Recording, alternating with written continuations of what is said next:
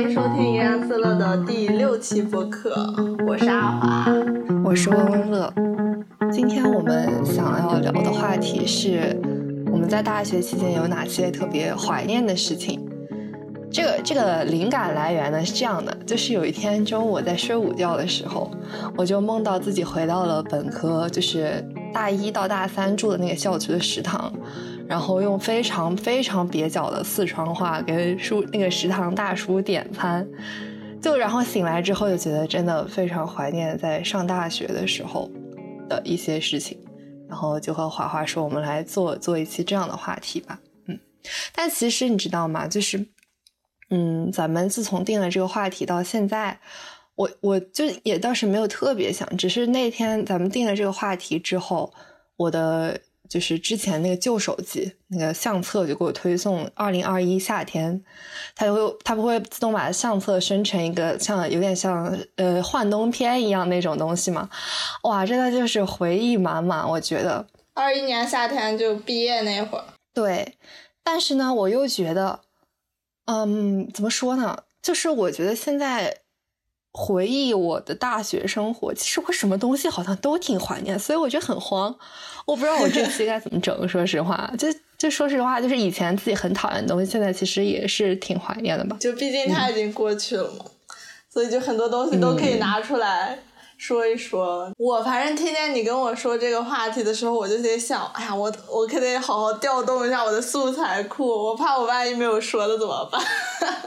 因为我这个大基调就是一个，哎，我好像没有特别喜欢一个大学生活的基调，但是你如果仔细想，就还是有很多那种细节让我觉得，嗯，我觉得那会儿那阵子过得还是有很多闪光点和乐趣所在的。我就一顿翻微博，还有翻照片什么的，还有朋友圈。我就想我那会儿在干嘛？我好像刚入学那会儿没什么没什么记录，就可忙了感觉。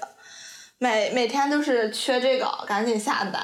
就发现很多东西自己在那儿就是呃很多东西都没有，很多东西都需要买。就是才能满足我的这个日常生活。我我感觉我带的东西不是很多，你懂吗？我带了超多东西。我就发现我要切个水果都没有那种没地方可切，就想就想买个那种小案板啊，还有那种水果刀，还有剪刀什么的，好像都得买。我就嗯一一顿大采购。我一开学是这样的，而且我军训军训了一个月，你知道吧？那个。那个日子就是 比较千篇一律，没有什么生活可言。你军训有什么特别的回忆吗？我军训特别的回忆，嗯，其实比较少。但是我军训结识了，军训期间结识了两个我大学期间非常好的朋友。嗯嗯，对。除了这点之外，我觉得我的军训就没有哦。我军训期间还当时报名了那个西班牙语的课程，就是从那个时候开始，就是当时刚上大一，不是有很多那种给你发传单的，就会敲门嘛。我就是那个时候他来推推销的时候，我去报的课。嗯，哦，我想起来了，我军训的时候，因为是呃女生一个排嘛，就当时我们班那个女生。人数好像不够一个排，我们就跟那个英语系的女生混的一个排。我发现英语系女生很有意思，也就在那个时候也是认识了一些人，可能后面不是特别熟，但是当时都觉得对方都不错，就很有好感。因为这个英语系有很多美女，你懂的。对，然后我就我不懂，我又不是英语系的，你问我懂吧？我又不懂。英语系感觉就是美女很多呀。可以，对，我就当时哦，还有一件就是我军训的时候，呃，很搞笑，就我们当时因为新校区嘛，它有很多东西都是不完善的，这是我觉得这是我大一的这个痛点之一，就是很多就是公共设施就不是很完善，或者是不是很便民。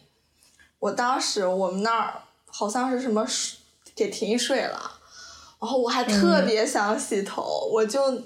拿着暖壶，拿着盆儿去水房，那个水房不在楼里，就是你得出去。对对对，我有印象。我就出去大女大学生在水房洗头，就是这种状态。你这个你这个确实是过的，可能是九十年代的大学生活，我觉得。对对对，我一开始真的很奇葩，我觉得。嗯，说到九十年代啊，就是我们我们大学期间是这样，就是一大一到大三在新校区，就离机场特别近的一个校区；大四是在市中心的一个校区，那个校区很小，也比较老。但是我就很喜欢那个校区，就包括你记不记得我毕业之后，毕业前拍了一组他那个拿那个胶片相机拍了一个，就是我们学校里面的一些照片。我就很喜欢，反正它的绿化特别好做的，然后也比较小，就是你步行去图书馆、教学楼这些都是比较方便的。对，而且我觉得离市区近就是幸福呀！我真的，我这就对，我们就住在玉林旁边，天哪，你知道吗？我 我和我室友就是随随便，就是当时我记得就是，就我这个时间可能会跳到大四哦，不过无所谓啊，对，无所谓。就是有一根主线，然后聊到什么说什么就可以。可以，就是我们就很随意。就是大大四毕业前，我的其他室友都走的比较早，有一个室友比较晚一点。我们两个吧，就说经常，他那个时候好像还在备考 GMAT，好像是他在学习。我当时好像也在准备口译考试，应该是就是考级。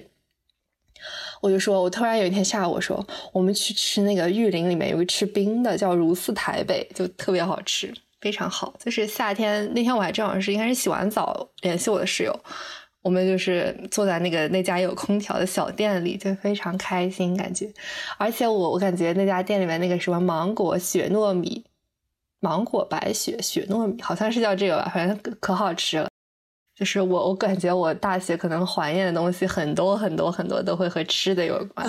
对对对对，我就觉得就是市区离得近真的是特别好的一点，尤其我就是一直在郊区，我就是一因为就是为了督促自己，呃，可以经常去这个市里。我当时就和我一个朋友报了个英语班是吧？对，我就 然后每周。去去那儿上六个小时，就是上午三个小时，下午三个小时，但是很轻松。六个小时，对，但其实很轻松，就是因为我们就是那种比较快乐的口译，就不是口译了，听你一直说口译，口语班儿。对，我就可以每周就相当于进城一次，然后在在城里面吃点好吃的。然后再干点儿，下课了再干嘛干嘛，最后就是真的用一个动词，就是爬回学校，真的就精疲力尽爬回学校。但应该挺开心的吧？我觉得还挺充实的。对对对，我觉得我幸好我幸好就是报了个班儿，不然我这种我这种懒人就很容易，我就很容易就是哎就不去市市里了或者怎样，我就可能在寝室里宅住了这种。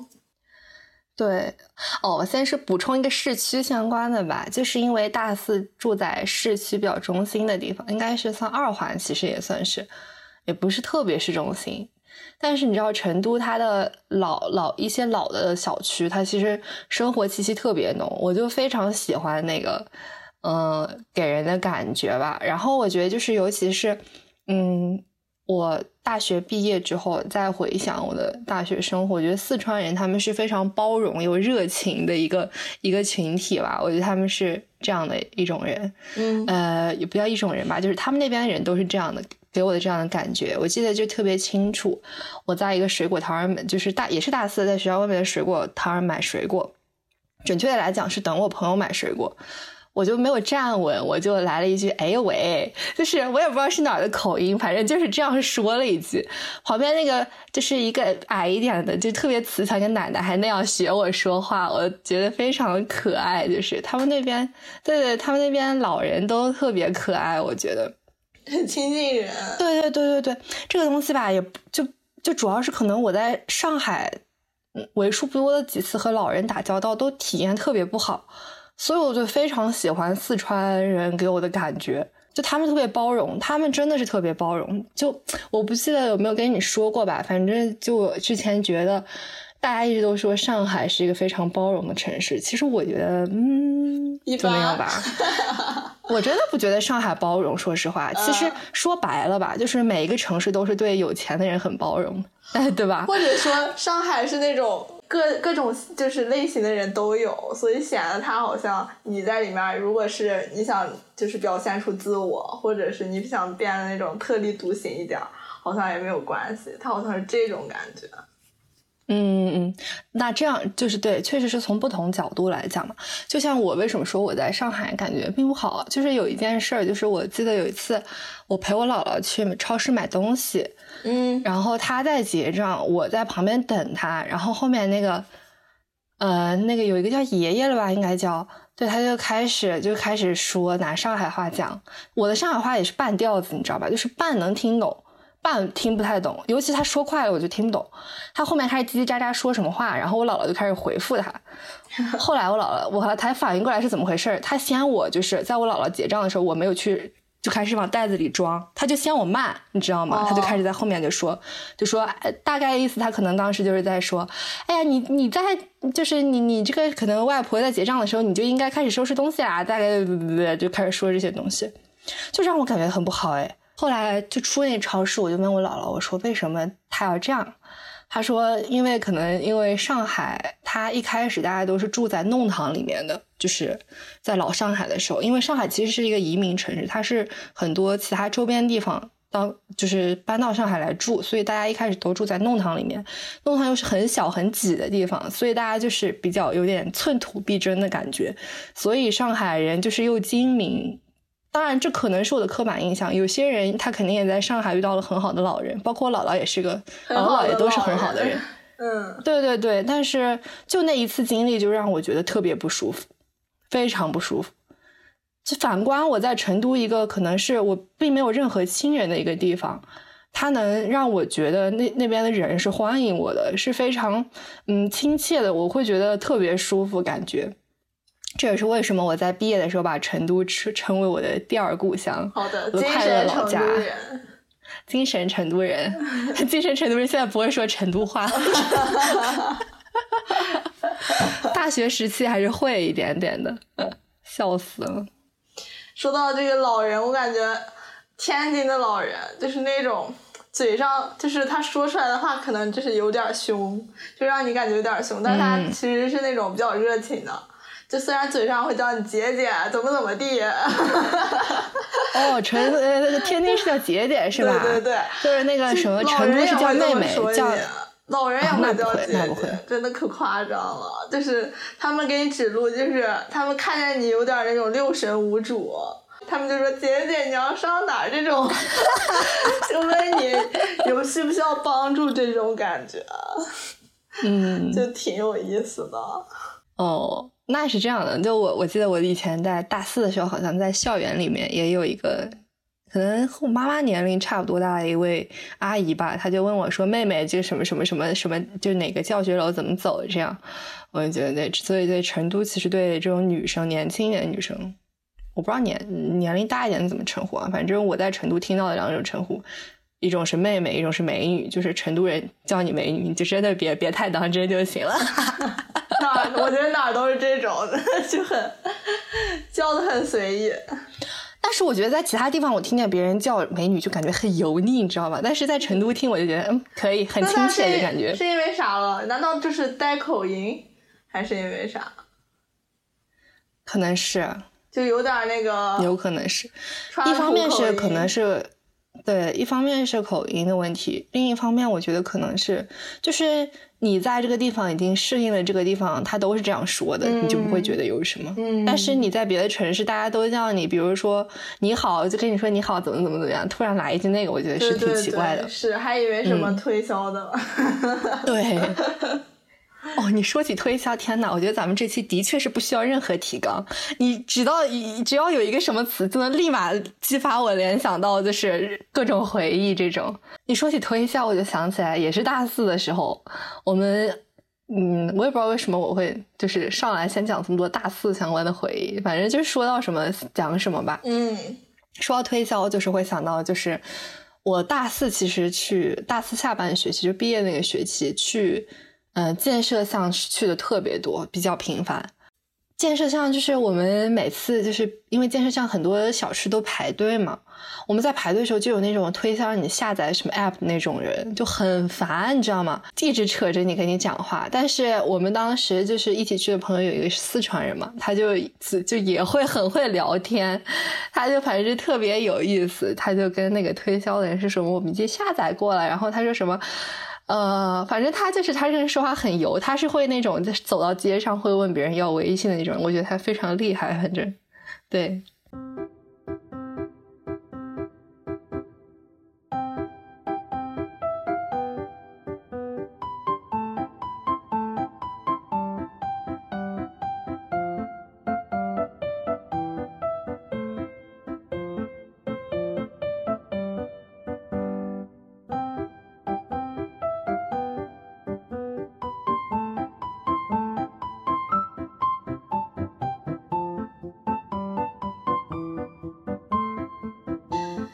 继续就是从这个支线部分，又回到这个时间线上。我觉得大家一开始大一肯定会先转一转这个城市。我没有，You know why？你你应该理解我为什么不需要转一转吧？对，我知道，因为因为你转过。对啊，因为你你和我们转过。但我真的我是从来没有来过天津的，就是在我上学前，呃，我就是我就是那会儿。呃，大一的时候上半学期，和这个大学同学就是有一个什么天津一日游这种感觉，你知道吧？因为就是去的都是那种很就大家耳熟能详的景点，比如说什么滨江道，完蛋了，没听说过，意式是我孤陋寡闻了。是你不了解，是你没有考虑把这个作为旅行地点，所以你不知道。但是如果你把这个当做旅行地点，它就是那种。必去天津必去十大什么什么，我懂，就和那个什么春熙路一个感觉吧，可能是。对对对，春熙路太古里那个感觉，对对对。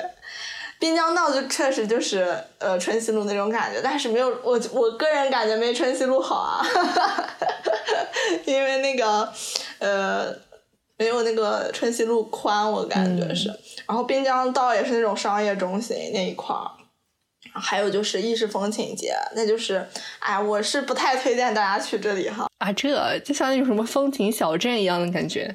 对对对，他就我觉得就是，嗯，游客来看一看，看建筑风格还差不多。我就属于就是进去，然后我也什么也不买，就看一看，然后就找出口走这种。还有就是海河，因为那个天津它是沿海河来建的，它的那个街道嘛，所以天津其实你是分不清这个东南西北的。我反正我觉得我方向我在这儿能分得清，我在家太原能分得清。对对，那肯定有太原，因为它是那种正南正北对，特别好分。你街就是一定是东西，然后路一定是南北这种。海河我就觉得是天津一个很大的一个标志，因为它就是。嗯，贯穿天津吧，还有就是在海河上修建的那个天津眼。哦，我知道那个很对，看过很多那照片。基本上我看朋友圈去天津玩的都会拍那个照片，好像。对对对对，但是我就是从来没有做过。我也没有。对，我当时就是和朋友去那里，去每个那种知名景点，就相当于转了一圈这种感。但是当时我觉得最好的一点是，就我去玩的时候，我爸妈那会儿也正好来天津旅游了。我就那天就是非常疲惫，但是我那天可以不用滚回学校了，因为我爸妈来了，我就可以住他们的宾馆。我就觉得那天非常的完美，我不用着急回学校这种感觉。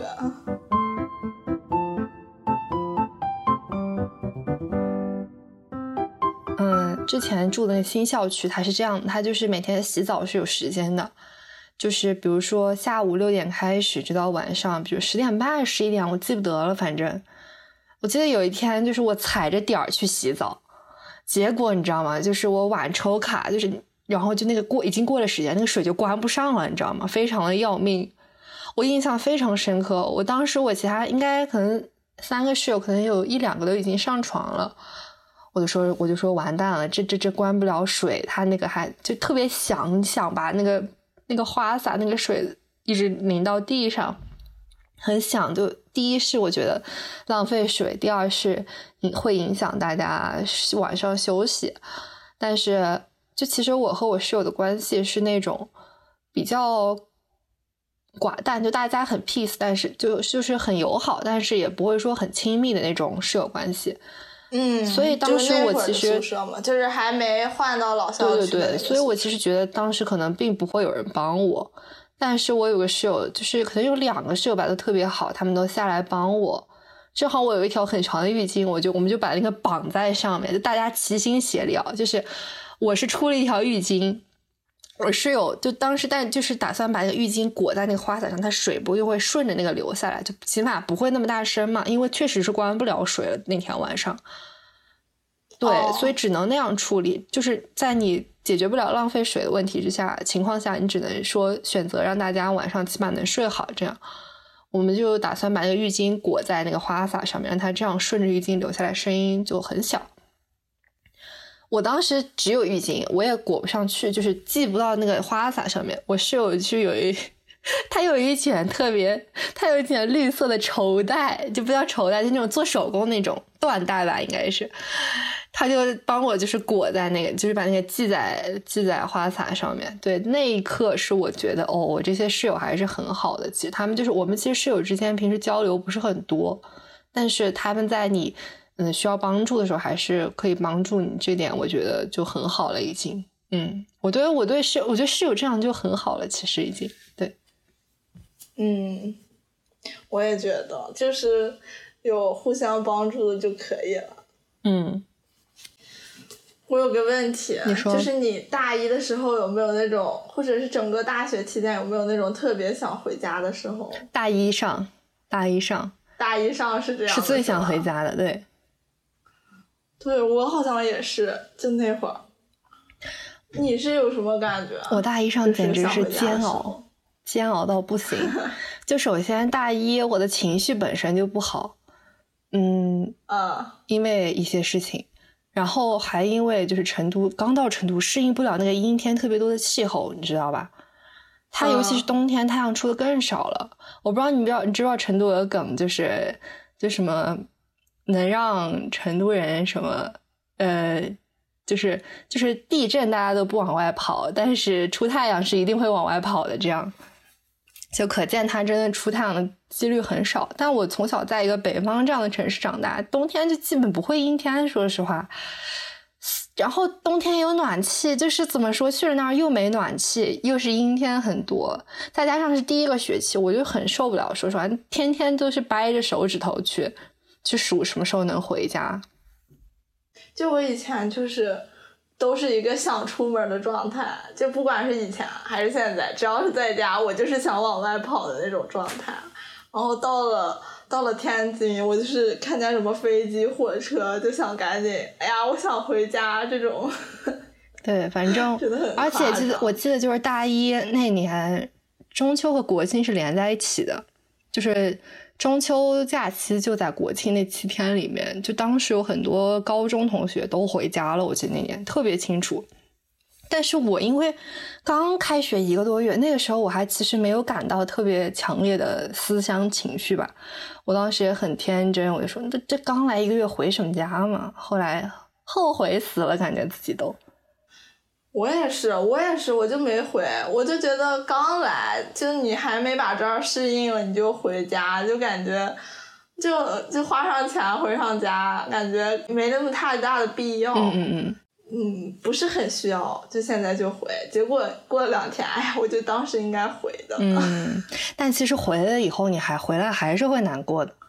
嗨，对，我觉得就是每次从家收拾东西。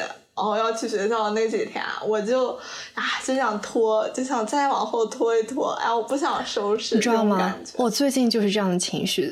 我前几天就是知道几号要开学之后，我就开始已经开始。几号要开？八月二十八号报道，所以我其实就内心已经开始抗拒了，你知道吗？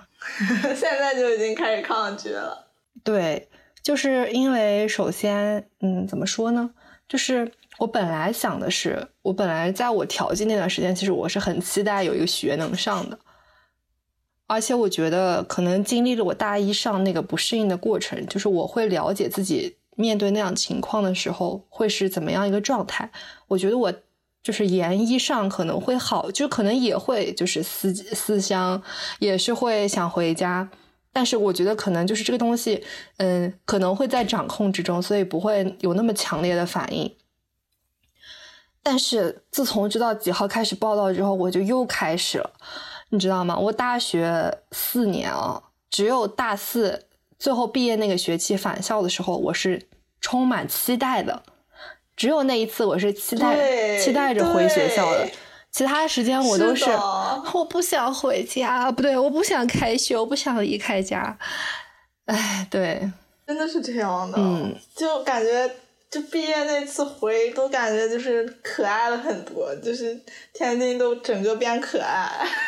对我，我一方面是这个原因，另一方面还有就是，我觉得我当时很，我很喜欢我大四的室友，对，所以就是他们也算是我非常期待回到学校的一部分。我觉得，嗯，就虽然我就是大学最好的朋友，可能他入伍，然后没有。在那个学校里，可能而且他确实也没有给我们拍成毕业照什么的，这这点确实很可惜。我想起来，你刚刚说中秋就大一那会儿，不是中秋国庆连在一起？嗯。哦，后来中秋和国庆是分开的。我记得我就是中秋回完，国庆回。笑死！我就是这么干的。我是我是这样的，我是大一吃了那个亏之后，我大二是回家。不对，大二是去的上海，大二国庆期间回姥姥家了，然后大三国庆是回家来着。嗯，那再回到我的时间线上，就是元旦，就是元旦，这就是我就这就是这次分享唯一要说的就是离开天津的地点，就是我经常元旦跨年去北京，我知道。对，我就觉得就很快乐。就是在那边跨年，因为那边很多同学和朋友就在那边上学什么的，而且嗯，在那边也有住的地方，就我哥在那边工作嘛，就可以住他租的那个房子，嗯成为了一种惯例，就感觉。而且你想想，你在你在天津，首先你有这个你有这个学校可以回，但是你回学校又很费劲儿，这是一种情况。主要是你们会有晚晚归要登记之类的这种东西吗？对。而且你晚归你就只能打黑车回来，我就很讨厌打黑车这件事情。我我特别讨厌一堆人挤在一个车里，好烦呀！还挺可怕的，挺有点危险感觉。对呀，对呀，虽然都是就是学生，但是哎也不是，主要是那我就不喜欢那个黑车司机，感觉他们就飙车。我就记得有一次，那个司机好像还逆行了，我就可。震惊了，就是机动车哎，他在干嘛？我人傻，就算车少也不能这样吧。而且我还经常看黑车司机不系安全带，太夸张了。对，所以我就觉得在天津回学校很难，然后如果在太原又有父母管你这个。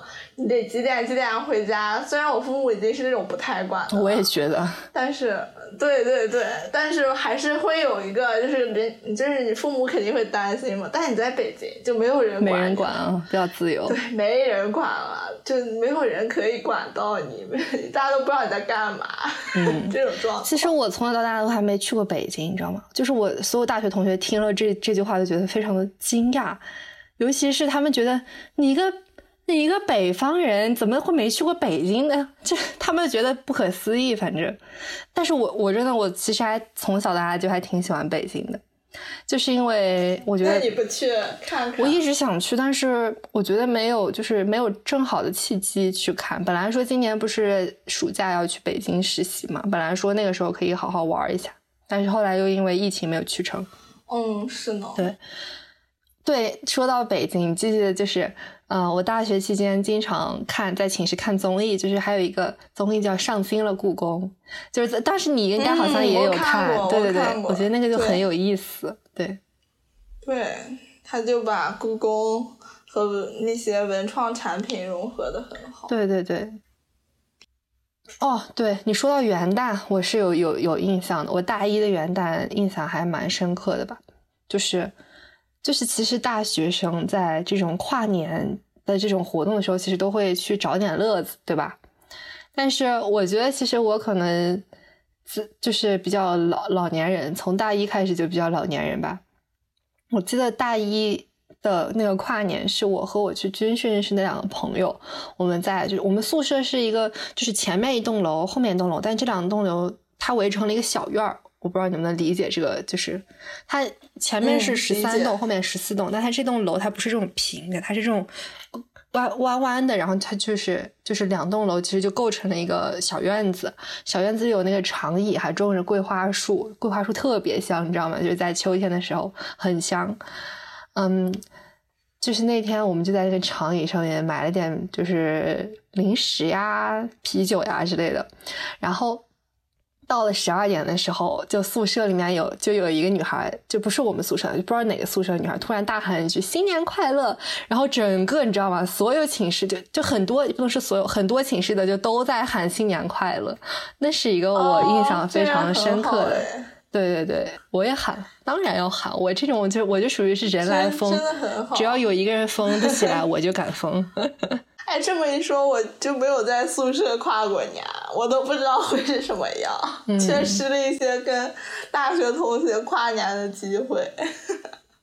对，真的，尤其是我，就是之后疫情后，我就几乎在学校的时间更少了。OK，对，我的大学生活还是很短暂的。这么一想，那我们的时间线接着往前推。好的，我感觉我大学的时候。就经常我爸妈或者是我奶奶那边就会给我寄一些家那边的吃的，就咱们太原的，比如说什么太谷饼、平遥牛肉，对对对对，还有就是那个彩丽人或者是领人炒地的那个哦，好的好的，就对那种我主要很喜欢吃那儿的杏干儿，还会寄一些山楂条，对栗子栗子在哪儿都能买，但是他们就会给我寄这些，还有石头饼。对，就有咸馅儿的，有甜馅儿的那种。我好像我只买过平遥牛肉，其他的我都没怎么买过。这些我觉得在网上也能买，我就是从对，但是家里寄来不一样嘛，感觉肯定。对，真不一样，就是。那个感觉太不一样了，就虽然很沉，我就记得我那会儿就拎的那么多东西。我爸跟我说：“你拿个行李箱还是拿个推车让我去。”然后我就一个人端的那种三十斤的那种东西。我懂，我也领过那种特 别重的，但但不是吃的，是我妈从家里寄去的那个什么鞋，还有书，好像还有就反正是这种生活类的东西。天呐，那个包裹简直大到我 从来没有见过这么大的包裹，真的笑死了。是，说到吃的，我就记得我们跟我视频的时候，几乎就是宿舍周围就哪儿都是你的小零食，你就很多小零食。对。你高中就很多小零食，没有吧？就有个那种，有了，就那些小饼干什么的，你就经常就掏出来一个。别这样，别这样。我记得有印象的，就是高中的时候，咱们班不是定做了一个柜子嘛，就每个人有一个小格。我在我当时是正好家里有一个不知道是干嘛来的，就是有一个那种折叠的那种小箱子，我就把它放到学校里面，那个里面就基本全都是吃的。对，对，我就记得很深刻。我大学的零食其实有一部分是买，但是自己买，但另一部分是我妈给我买的，你知道吗？就是，对我就很羡慕，因为我妈自己特别爱吃零食，对，所以她也会经常给我买，是就是这样。大学还有啥吃的？哦，夏天。沙滩那个绿豆冰沙，嗯，对，绿豆冰，就是永远的神。我记得，反正我有一次最多就是连着喝了三罐，好像。但是那个你知道吗？就那段时间还胖了一点，就是因为那个其实含糖量其实挺高的。哦，是的，对，是的。但是我觉得那个太解暑了。嗯，同意。希望太原的这个便利店可以引进一下。很希望喝到。我专门去捷信，就是。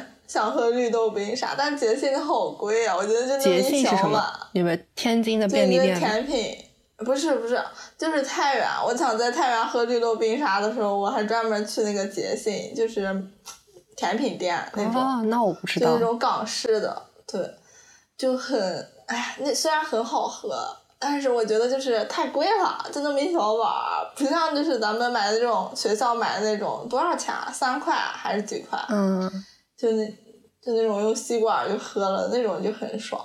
我我是刚刚要说，我们学校食堂以前有一个窗口，就是我在食堂就那么几个吃饭点儿，说实话，就是那几个点儿是我特别喜欢吃，就轮我就每周就轮着吃，嗯。就是我们学校食堂以前有一个窗口，它是卖就是银耳羹的。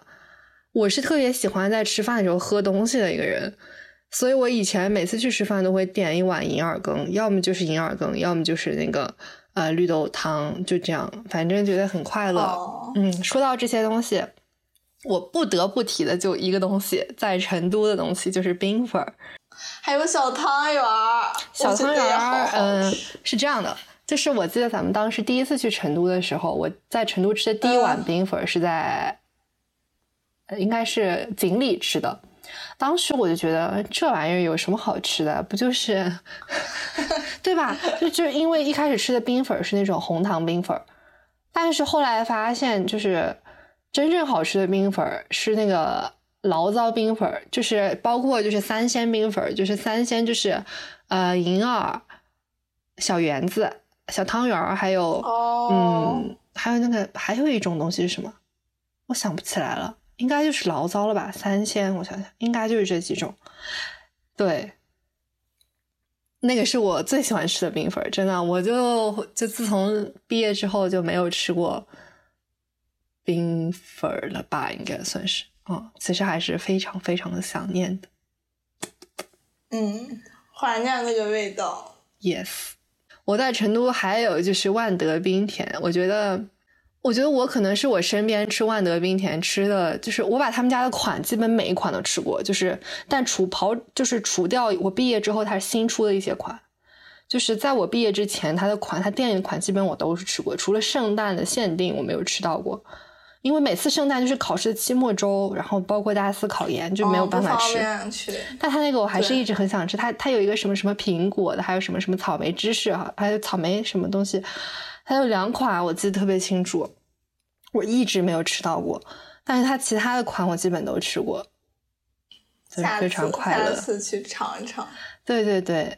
然后我还有关注他，他你知道他还有微博。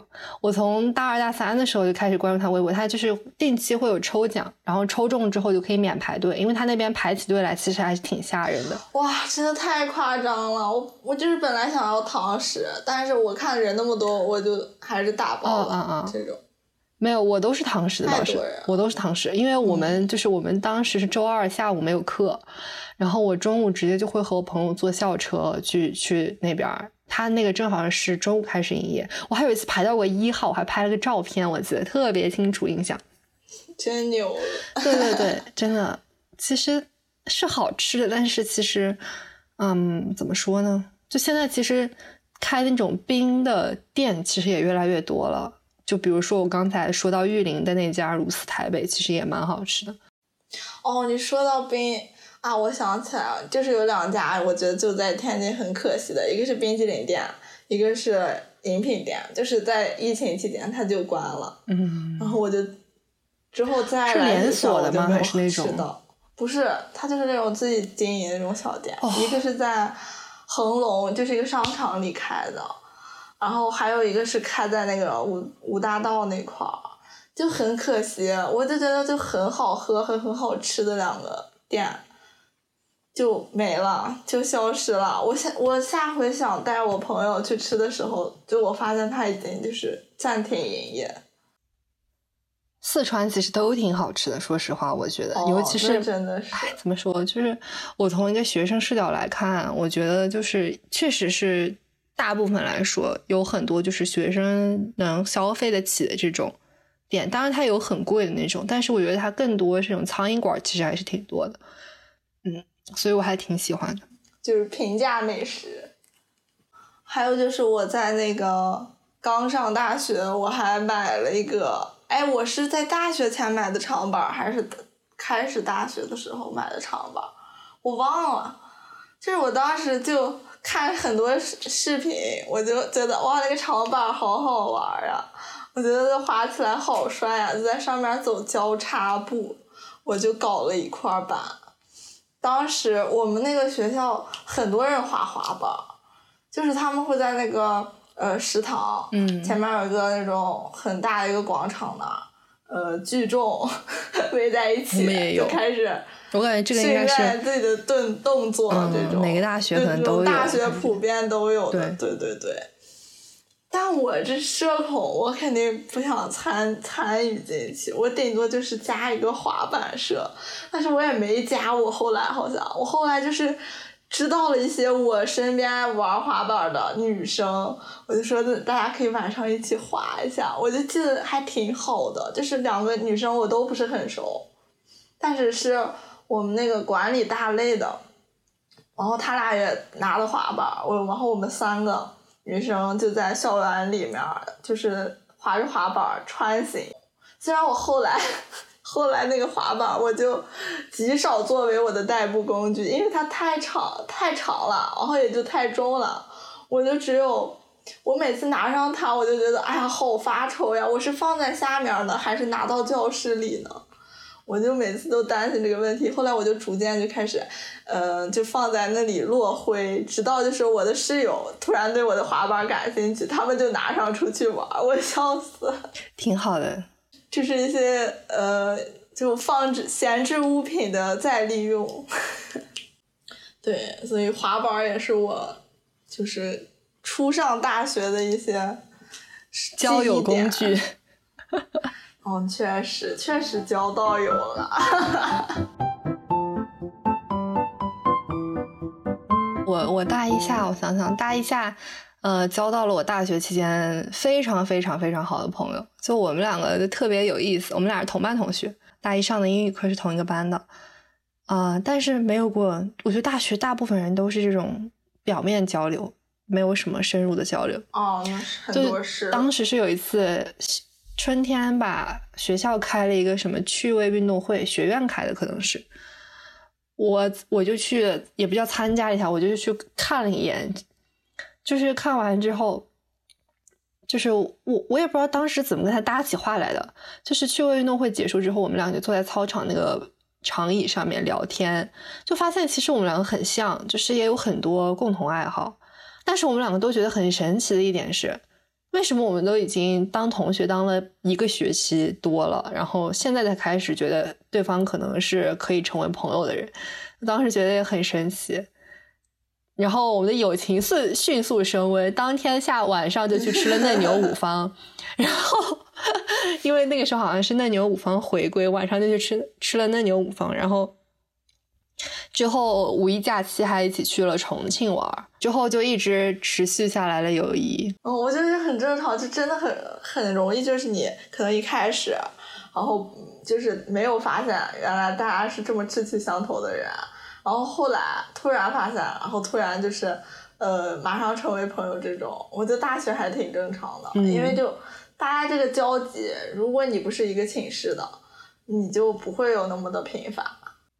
哎，所以我我其实这也是我比较担心我未来新新环境生活的一个原因吧。就是我觉得在大学期间，起码是有有那么一两个，我觉得可以，就是我可以有不开心的时候找他们聊天，可以就是叫他们一起出去玩这种。所以其实对我就对我对我这人对未知还是挺恐惧，就比别人会强很多。我感觉就。有些人是那种面对未知的时候非常期待，他会觉得可能会遇到一些新的有趣的东西。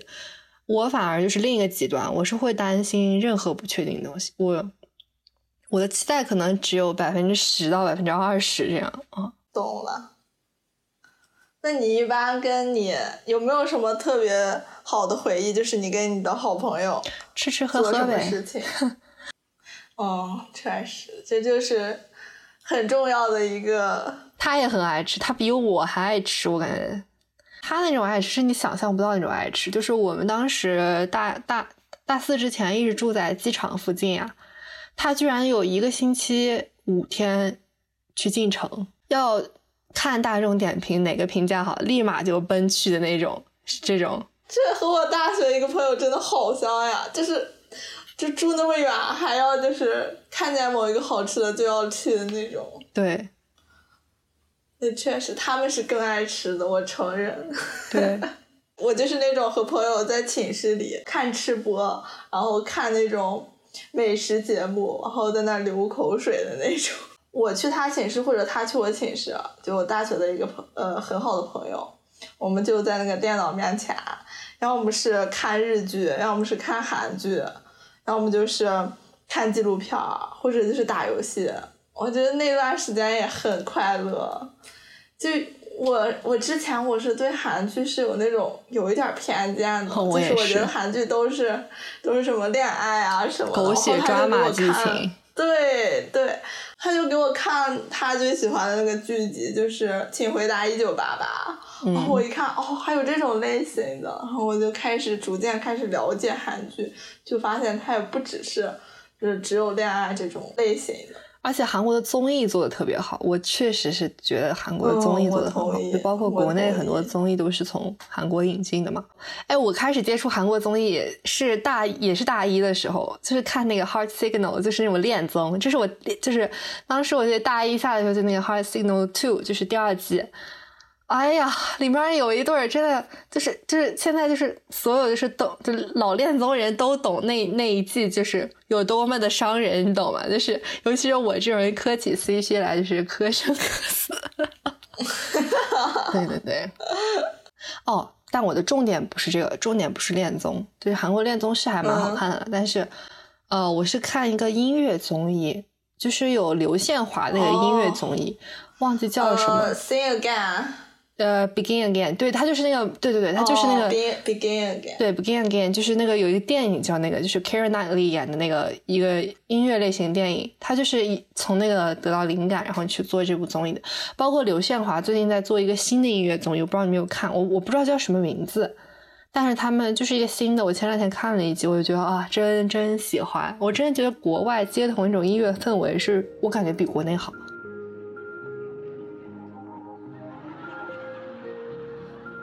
我在天津，我很喜欢朋友过来找我玩，找我玩，然后我去带他们吃吃喝喝那种。我虽然会阻止他们去一些他们可能想去的景点，就是我觉得没必要去的，我就会阻止他们去。但他们可能不理解我为啥，他们好不容易来一次天津，他们会觉得，哎，这些不是都要看的？但是我觉得就是很没意思，我就说，哎呀，别去了，什么什么不好这种。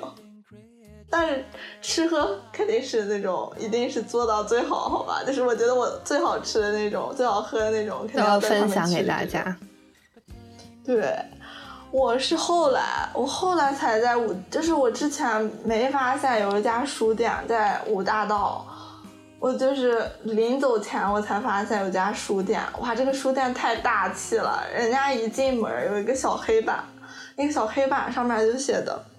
任情拆阅，随意展卷，它那些都是塑封的嘛，就是新包装的嘛。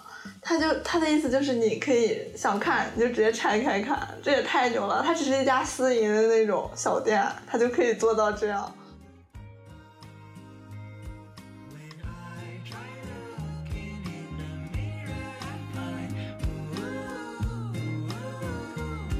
其实我们聊到这儿已经聊了很长时间了。那因为一些时长的原因，我们更多美好的回忆留在下一期再聊。我们下期再见。